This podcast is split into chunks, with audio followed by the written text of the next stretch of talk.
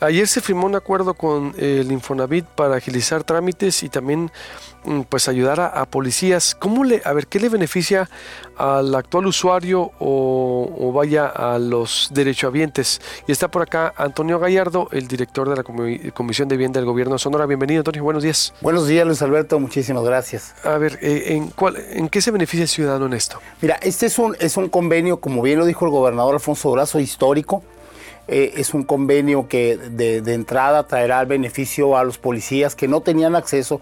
Yo, yo me declaro puentero, yo escucho tu programa todos los días. Ah, gracias. Y, comentabas tú que cómo era posible, pues así era, no, no tenían acceso a vivienda a los policías en el estado por, por medio del crédito tradicional, por la misma situación de su trabajo, no tenían acceso. Ahora con, con, con, este, con este convenio, los policías estatales, quienes así lo deseen, podrán cotizar en Infonavit y en, un promedio aproximado de un año, año y medio, tendrán ya acceso a, contar con su vivienda. Es para estatales, los municipales sí se tenían acceso tampoco. Vamos, no tienen acceso tampoco. Pero ¿cómo el policía municipal no tiene acceso? exactamente, exactamente pues estamos arrancando primero con los policías estatales, después son? con la fiscalía. No tengo el número exacto porque además va a ser decisión de ellos quienes quieran eh, cotizar en el Infonavit con el gobierno del estado como el patrón, va, puedan cotizar con Infonavit y tener acceso a, a una vivienda. Posteriormente entrará la fiscalía, eh, es un órgano autónomo, pero estamos en pláticas con ellos y, la idea es que también entre los policías municipales para que puedan tener un acceso a su vivienda. Es una preocupación del gobernador. En este mismo convenio también eh, se establece que la gran cantidad de viviendas abandonadas con las que cuenta el Infonavit, esas viviendas estamos haciendo la negociación para que pasen a favor del Estado. Y una de las prioridades de esas viviendas también serán los policías y serán las personas que nunca han tenido la oportunidad de tener un crédito como sucede con otros institutos de la vivienda del país en, diferentes áreas del país. ¿Cuántas viviendas abandonadas hay? No sabemos exactamente, estamos realizando un censo. Se hablaba como de 30 mil más o menos. A lo mejor, probablemente el número sea cercano a eso. Eh, directamente de Infonavit no son, no son la misma cantidad, pero sí andan alrededor de 5 mil viviendas abandonadas solamente de, de Infonavit. Eh, estamos realizando un censo, estamos realizando un censo con el apoyo de algunas asociaciones civiles por todo el estado para ver el tema ese de, la, de, las viviendas abandonadas. ¿Qué otro tema importante en esto? Para, mm. para, no sé si el ciudadano, algún trámite que se agilizó, no sé.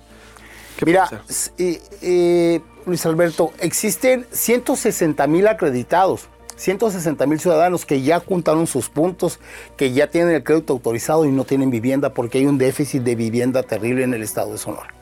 Entonces el gobierno del estado, en este mismo convenio, nos queremos convertir en un facilitador para volver a fomentar la construcción de vivienda adecuada, pero de interés social, que ahorita nada más para construir una vivienda desde del inicio al final hay alrededor de 32 trámites nada más en el Estado.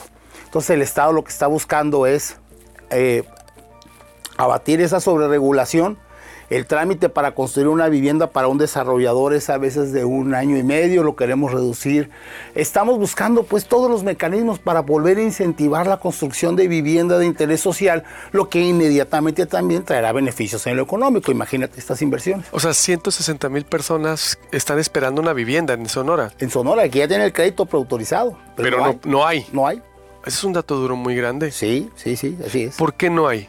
¿Estaban acaparados los terrenos? Eh, pues eh, eh, había problemas también con el encarecimiento de la tierra, y, pero principalmente el tema de, de la sobreregulación. Pues imagínate 32 trámites nada más con el Estado, más los que te toca hacer con el municipio para poder construir una vivienda.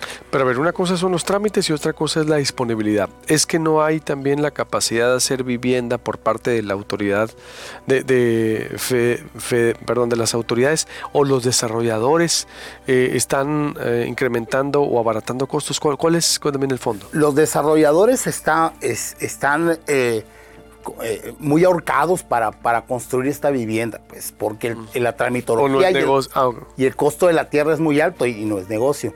también es muy importante recordar que antes eh, recibían un subsidio del gobierno federal, subsidio que se le entrega directamente ahora al ciudadano. Entonces estamos buscando los mecanismos ahora para poner las condiciones para que vuelva a ser atractivo para el constructor y esto traiga beneficio directamente al ciudadano. Sí, porque imagínate, entonces 160 mil personas esperando una vivienda y por todo lo que me estás describiendo eh, se convierte también en una necesidad social muy grande. Exacto. de todos los estratos. ¿Para cuándo van a tener más información? Pues ya, ya iniciamos, ya, ya se firmó el primer convenio. Eh, estamos haciendo nosotros en este momento la verificación de la, de la vivienda eh, abandonada y yo espero también que ya en los próximos meses arranquemos ya con el programa de la, eh, de la vivienda para los policías municipales. En este momento también nos encontramos buscando las opciones de tierra, haciendo convenios incluso con algunos desarrolladores para aprovechar también algo que se firma en este convenio, que es la famosa línea 3, donde el Infonavit va a adquirir la tierra eso va a traer un beneficio. Es lo que te iba a decir, si el Infonavit o el Estado no pudiera hacerse de terrenos y que sea un constructor y que acerque a vivienda, pero vivienda digna, no como las que se aventaron allá en Agua Prieta. Vivienda digo, o en Nogales. Bueno, las Nogales, digo, no es el sexenio pasado, digo, no se van a aventar esas, por eso. ¿No pudiera el Estado construir? Sí, por supuesto, por supuesto. Estamos buscando los mecanismos también que, que, que, que somos de aquí, pues queremos vivienda que sea de acorde a los climas de aquí. Entonces estamos buscando algunas opciones interesantes. Eh, lo platicaba yo también con algunos dirigentes de, de, los trabajadores. Vamos a buscar algunas opciones y, encontraremos la más adecuada para que el Estado también pueda, pueda participar de esta manera con algo con lo que tenemos nosotros de tierra. Ahorita el Estado no construye vivienda. El Estado construye pie de casas nada más y queremos que esta comisión se convierta en algo como el instituto en la Ciudad de México que construye viviendas. Bien, pues ahí está la información. Vamos a, ¿Cuándo se tendría más información? Eh, yo espero, eh, esto, esto es muy dinámico. Son varias cosas, son los trámites, son la construcción, son los municipales, son, son, son varias retos. Yo creo que tiene tu dirección el Infonavit, ¿eh? que viene a adquirir otra nueva perspectiva de lo que debiera ser. Por supuesto, yo, yo creo que en un mes más ya estaríamos en condiciones. Me gustaría dar, que me diera la oportunidad de volver a acercarme acá y platicar con tu auditorio para comentarles los avances que tenemos y estarlo platicando de esta manera.